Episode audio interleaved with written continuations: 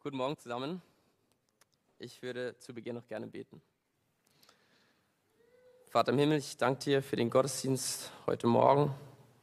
Heiliger Geist, ich lade dich ein, dass du dir Raum verschaffst in unseren Herzen.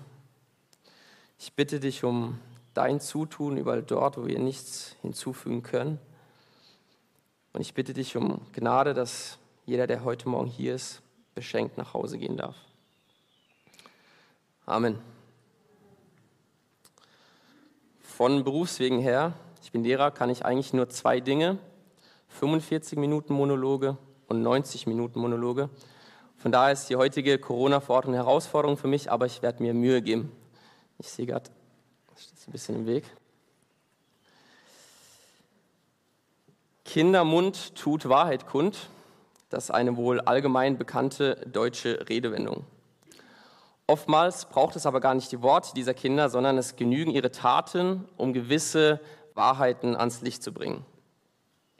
Kinderhand schärft den Verstand, könnte man also auch sagen, und wäre wohl ebenso wahr. Warum diese Einleitung? Ich habe euch ein Bild mitgebracht, das gleich erscheinen sollte. Jawohl. Ich möchte euch zunächst fünf kleine Schweine vorstellen. Ihre Namen lauten Pix, Pax, Pux, Pox und Pex. Möglicherweise habt ihr den komplexen Logarithmus hinter dieser Namensgebung schon durchschaut. Wenn nicht, verrate ich es euch nach dem Gottesdienst. Diese fünf Schweine gehören meinem Sohn. Er zählt sie zu seinen Lieblingsspielzeugen.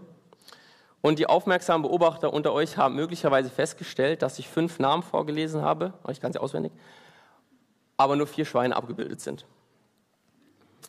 Es vergeht fast kein Tag, an dem nicht eines dieser Schweine verschwindet. Und eins ist schon seit mehreren Wochen verschollen. Und ich bezweifle auch, dass es jemals wieder auftaucht, aber das bitte nicht meinem Sohn verraten. Und dieser Verlust löst teilweise ein mittelschweres Drama aus. Erst bei ihm, dann bei uns.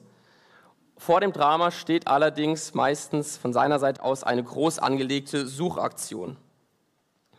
Und damit ihr euch das auch vorstellen könnt, nehme ich euch mal mit auf eine ganz kurze akustische Reise welche sich äh, manchmal schon vor Sonnenaufgang in unserem Kinderzimmer abspielt. Ich habe hier was mitgebracht.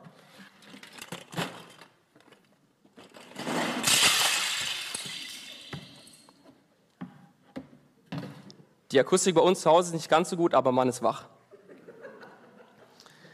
Nachdem ich dieses Vorgehen mehrere Male beobachten durfte und nach wie vor auch darf, kam mir irgendwann Psalm 62 in den Sinn, den Jonas vorhin vorgelesen hat. Und er ging nicht wieder weg. Und mir persönlich wurden durch dieses Bild einige Aspekte meiner Gottesbeziehung und meines Gebetslebens neu bewusst. Und diese Gedanken möchte ich heute Morgen gerne mit euch teilen.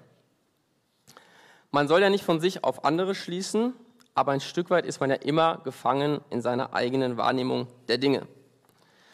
Wenn ich auf mein Gebetsleben zurückblicke, dann muss ich gestehen, dass ich mich immer wieder dabei ertappt habe, wie ich auf der Suche war nach der perfekten Gebetsformel. Ich habe viel gelesen, ich habe auch viele Gebetserhörungen erleben dürfen, weshalb ich diese Zeit auf keinen Fall und diese Erfahrung auf keinen Fall missen möchte.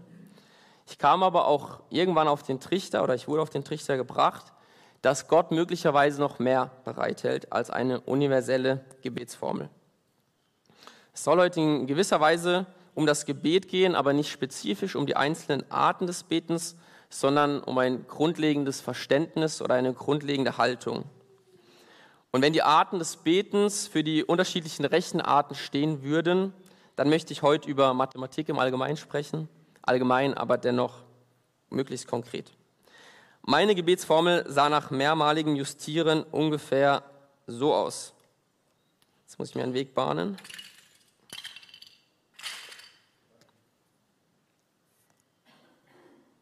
Ihr solltet es gleich auch sehen. Als Grundlage natürlich meine Bitte. Dann wusste ich allerdings auch, dass Dank vorkommen sollte, nicht zu knapp. Etwas Buße und Demut schadet auch nicht.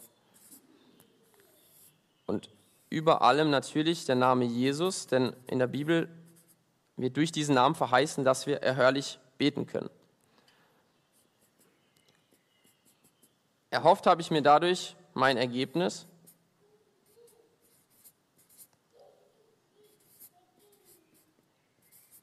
Und das alles war ja in meinem Herzen und dann habe ich gehofft, dass es dann irgendwann sichtbar werden wird.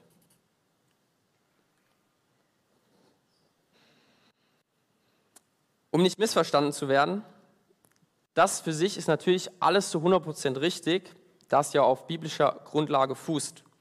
Möglicherweise greift es an manchen Stellen etwas zu kurz. Und ich glaube eben, dass David, der Schreiber des Psalms, das auch verstanden hat und in seinem Psalm, unter anderem im Psalm 62, immer wieder zum Ausdruck bringt. Psalm 62 ist ein recht kurzer Psalm, umso bemerkenswerter, dass er an drei Stellen durch dieses Sela, das so schön vorgelesen wurde, unterbrochen wird. Dieses Sela steht, oder man nennt es einen Ruhepunkt, ähm, ein Tonzeichen, Ruhepunkt im Gesang oder im Gebet. Ab und zu auch wird da ein instrumentales Zwischenspiel eingestreut. Und wenn man diesen Psalm überfliegt, so spürt man recht schnell, finde ich, die zugrunde liegende Haltung des Autors, des Schreibers. Es ist ein aktiv-passives Vertrauen in Gott als Empfänger des Gebetes. Ich gehe nochmal ganz kurz durch. Der Titel lautet, bei Luther zumindest, Stille zu Gott. Vers 1, nur auf Gott vertraut still meine Seele. Vers 6, genau das gleiche, nur auf Gott vertraut still meine Seele. Vers 8, auf Gott ruht mein Heil. Und Vers 9, welcher der zentrale Vers für die heutige Predigt ist, hoffet auf ihn alle Zeit, liebe Leute, schüttet euer Herz vor ihm aus. Gott ist unsere Zuversicht. Und auch diese scheinbare Aktivität des Herzausschüttens ist ja keine, normalerweise keine normale Handlung, sondern eher eine bewusste Hingabe. Und was folgt, nachdem wir unser Herz ausgeschüttet haben? Ein Sela, eine bewusste Pause, eine bewusste Stille, eine bewusste Lehre. Das Geheimnis der Lehre, das war meine Antwort auf die Frage, was denn das Thema dieser Predigt sei. Es klingt mysteriöser, als es ist. Aber ihr wisst ja, ohne eine reißerische Überschrift bekommt man die Kirche heutzutage nicht mehr voll. Was bedeutet diese Lehre für unser Gebet? Wir Menschen sind gefangen in oder zumindest begrenzt auf die Dimensionen Raum und Zeit. Gott steht über Raum und Zeit und deshalb wenden sich ja auch sekündlich Millionen von Menschen hoffnungsvoll an diesen Gott. Unsere Gebete möchten Gottes Handeln sichtbar werden lassen in unseren Raum und in unsere Zeit hinein. Und deshalb, so zumindest meine These, sollten wir auch in diesen beiden Dimensionen ganz bewusst Lehre schaffen, damit Gott in sie hineinwirken kann. Egal wie dein Gebetsleben oder deine Gebetsformel aussehen mag, ich glaube, es lohnt sich, wie David immer wieder in regelmäßigen Abständen bewusst so eine Lehre einzubauen. Für unsere Formel sähe das dann folgendermaßen aus einfach noch kurz ergänzen. Wir müssen noch etwas hinzufügen.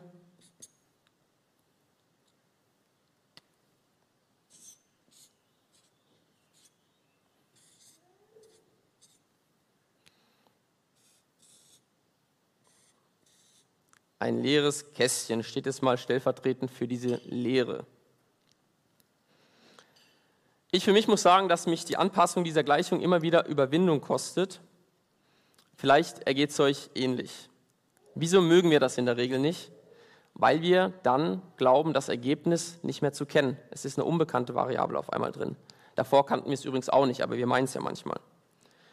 Wir haben Angst, etwas zu verpassen oder sogar etwas zu bekommen, was wir gar nicht haben wollten.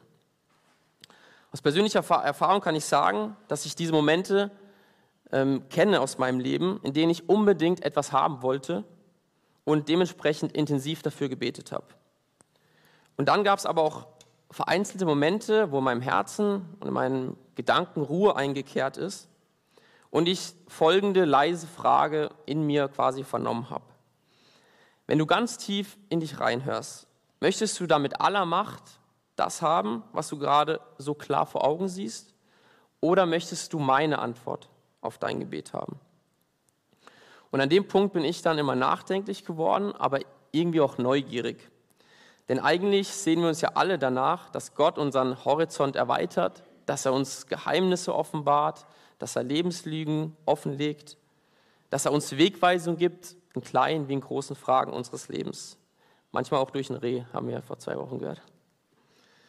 Das Geheimnis der Lehre ist also das Geheimnis des Wirken Gottes. Gott sollte in dieser Gleichung also auch vorkommen. Wir sollten wortwörtlich mit Gott rechnen. Wie kann es jetzt konkret aussehen, Lehre zu schaffen in Raum und Zeit? Klingt ein bisschen mystisch. Jesus sagt einmal, dass sein Vater im Himmel sehr, sehr viele Wohnungen besitzt. Er braucht also keinen Raum im wörtlichen Sinne. Wir müssen Gott also kein eigenes Zimmer einrichten, auch wenn so ein fester Rückzugsort durchaus Sinn machen kann. Dazu später mehr. Wenn ich jetzt also von Raum spreche, dann meine ich damit den Freiraum in unserem Herzen. Zunächst einmal kann es hilfreich sein, wenn wir unser Gebetsleben anschauen und auf diese beiden Dimensionen Raum und Zeit hin untersuchen. Ganz stark vereinfacht und auch sehr stark pauschalisierend können wir uns möglicherweise zwei Gebetstypen zuordnen. Auch hier zeige ich noch mal was, ein letztes Mal.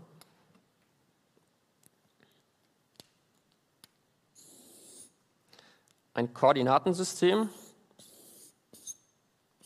Hier ist der Raum, die Zeit.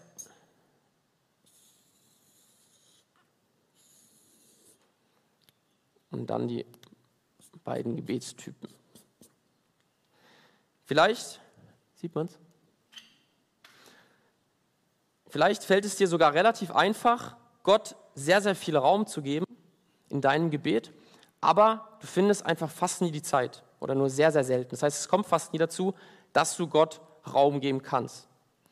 Das andere Extrem wäre, du schaffst es regelmäßig, Gott oder mit Gott im Gebet Zeit zu verbringen, aber es ist nicht wirklich Raum vorhanden. Das heißt, die Gedanken drehen sich immer wieder um das Gleiche, was an sich ja nicht schlecht ist, aber wir, du oder ich, erleben keine Entlastung. Also im wahrsten Sinne des Wortes Entlastung im Gebet. Das heißt, wir gehen gleich aus dem Gebet raus, wie wir eigentlich reingegangen sind.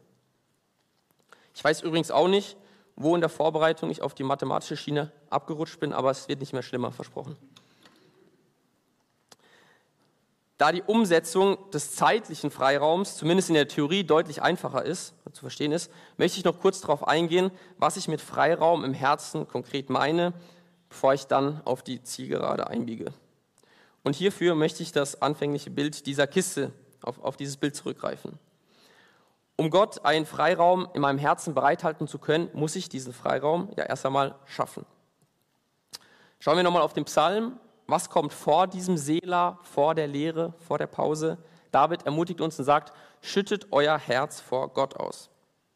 Wie genau dieses Ausschütten vonstatten geht, es sieht sicherlich bei jedem von uns ganz anders aus. Wichtig ist nur, dass wir wirklich alles, was uns im Kopf und Herz herumschwirrt, vor Gott hinlegen. Also bildlich gesprochen, Gott nicht nur erzählen, was in meiner Kiste ist, ihm nicht nur dafür danken oder bitten, sie zu füllen, sondern sie wirklich erstmal komplett auszuleeren. Mir hilft ihm dabei diese wortwörtliche Vorstellung. Und wenn dann mal alles vor Gott liegt, und das kann richtig lang dauern, zumindest bei mir, hilft mir folgender Dreischritt, der aber absolut nichts als Methode oder Musterlösung taugt, aber vielleicht ist ein oder der andere Gedanke dabei, der euch helfen kann. Der Dreischritt bei mir lautet eliminieren, sortieren, priorisieren. Was meine ich damit? Zunächst einmal bitte ich Gott, dass er all die Dinge, wegnimmt, die nie angedacht waren, auf meinem Herzen zu sein. Also erstmal ein großer Teil wegmachen. Dann bitte ich, dass Gott meine Anliegen, meine Gedanken sortiert, weil oftmals hängen sie ja miteinander zusammen, aber wir überblicken das gar nicht. Gott hat den Überblick. Also ich bitte ihn, dass er es sortiert. Und als letztes bitte ich Gott, dass er die wichtigen Dinge aus seiner Sicht in den Vordergrund rückt und die unwichtigen Dinge einfach in den Hintergrund. Ganz so steril sieht mein, ganz so steril sieht mein Gebetsleben auch nicht aus. Wäre auch langweilig. Das Gebet ist ja eine Beziehung, wenn alles immer nach dem Schema F abläuft. Ich nehme auch keine Kisten mit, um sie dann extra auszulernen. Aber mir hilft, wie gesagt, dieser Gedanke. Und jetzt komme ich zum schwierigsten Teil, diese Lehre, die ich ja geschaffen habe, aufrechtzuerhalten. Wir müssen uns bewusst sein, dass wir bildlich gesprochen durch diese künstliche Lehre ein Vakuum schaffen. Ein Vakuum ist ja nichts weiter als ein luftleerer Raum, umgeben von einem Hochdruckgebiet im Vergleich zu diesem Vakuum. Und sobald dieses Vakuum existiert, wird von allen Seiten versucht werden, dieses Vakuum schnellstmöglich wieder zu füllen. Es können auch super Dinge sein, es kann auch ein christliches Buch sein oder Lobpreis. Wir möchten ja aber diese Lehre aufrechterhalten, damit Gott wirklich persönlich in sie hineinwirken kann. Henry Newen, von dem auch einige der heutigen Gedanken stammen, er formuliert es so, im geistlichen Leben aber bedeutet Disziplin nicht etwas zu beherrschen, sondern einen offenen, leeren Raum zu schaffen, wo Gott, der Herr, über mich ist. Disziplin heißt, Grenzen um mich zu setzen, die verhindern, dass eine ganze Welt in mich einfällt und jedes bisschen freien Raum ausfüllt. Ich wiederhole den letzten Satz nochmal.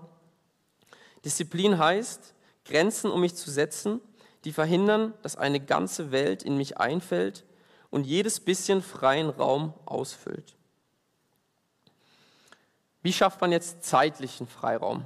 Ich denke, dass die Antwort hier so leicht wie die Umsetzung schwer ist.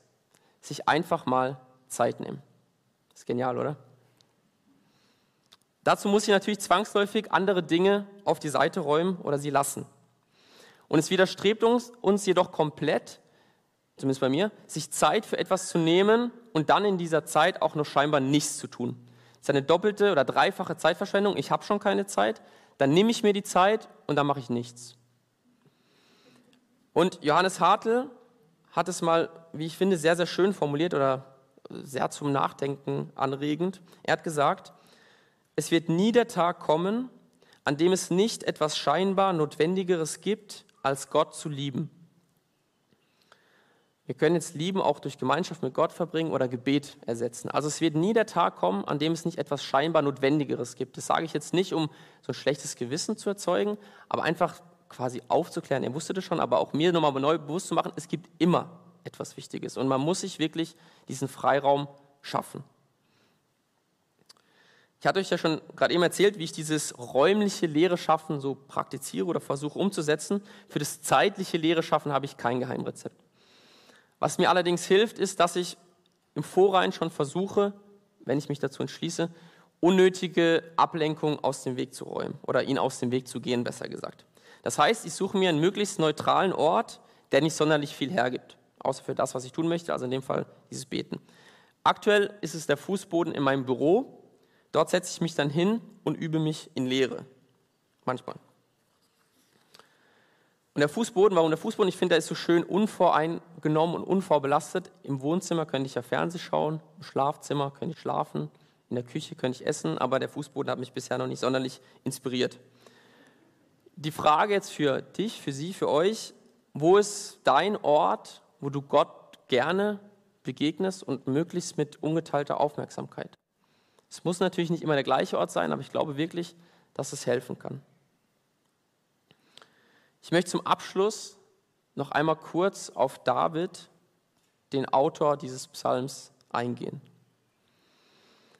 Wir hören im Zusammenhang mit David immer wieder diese Beschreibung oder dieses Prädikat, David war ein Mann nach dem Herzen Gottes. Und ich bin der Meinung, dass ich das bis vor kurzem tatsächlich irgendwie falsch verstanden habe oder zumindest nie vollständig richtig. Ich dachte nämlich immer, dass es bedeutet, dass David neben all seinen Fehlern, die waren mir schon bekannt, da berichtet die Bibel ja ungeschönt darüber, dass er trotzdem noch sehr viele Dinge getan hat, die Gott überdurchschnittlich gut gefallen haben und deshalb ist er ein Mann nach dem Herzen Gottes. Ich zumindest habe das so falsch verstanden. Weil ich glaube, dass, also jetzt, heute, dass etwas anderes damit gemeint ist. Ich glaube, es geht vielmehr um die Übereinstimmung der Herzenswünsche Gottes mit den Herzenswünschen Davids. Was ist der größte Herzenswunsch Gottes? Sagt er in der Bibel immer wieder. Er möchte Gemeinschaft mit jedem seiner Geschöpfe haben. Was ist der größte Herzenswunsch Davids? Er möchte Gemeinschaft mit seinem Schöpfer haben. In dem Punkt sind sie quasi 100% übereinstimmend.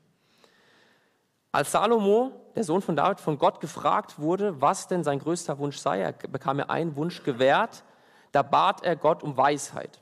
Und Gott hat es gefallen, keine Frage, es steht auch so in der Bibel. Ich finde es trotzdem spannend zu sehen, was David auf diese Frage antwortet, auch wenn sie ihm so explizit nie gestellt worden ist. Er berichtet quasi freiwillig darüber selber. Er sagt im Psalm 27, Vers 4, eines nur habe ich vom Herrn erbeten, dies eine begehre ich, zu wohnen im Hause des Herrn alle meine Tage. Einfach nur alle meine Tage im Hause des Herrn zu sein. Jetzt überlege ich gerade, ich habe nicht nachgeschaut, ob Psalm 27 von David ist. Ich hoffe es. Vielleicht hast du schon viel gehört von Gott. Vielleicht hast du schon zu viel gehört von Gott, sodass die wichtigste Nachricht gar nicht vorgekommen ist oder dass sie untergegangen ist. Gott möchte Gemeinschaft mit dir haben. Sein erster und sein letzter Wunsch ist Gemeinschaft mit dir. Und dieser Wunsch und diese damit verbundene Not war so groß, dass er seinen Sohn Jesus Christus auf die Erde geschickt hat, damit er am Kreuz für uns stirbt, damit diese Gemeinschaft überhaupt wieder möglich ist. Und die gesamte Bibel, so facettenreich sie auch ist und so unverständlich sie definitiv in manchen Punkten ist, ist nichts weiter als ein inständiges Ringen Gottes um unsere Aufmerksamkeit, um deine Aufmerksamkeit, mit dem Ziel dieser ewigen Gemeinschaft. Und wenn das das Einzige ist, was von heute Morgen hängen bleibt, dann würde es mich ungemein freuen. Amen.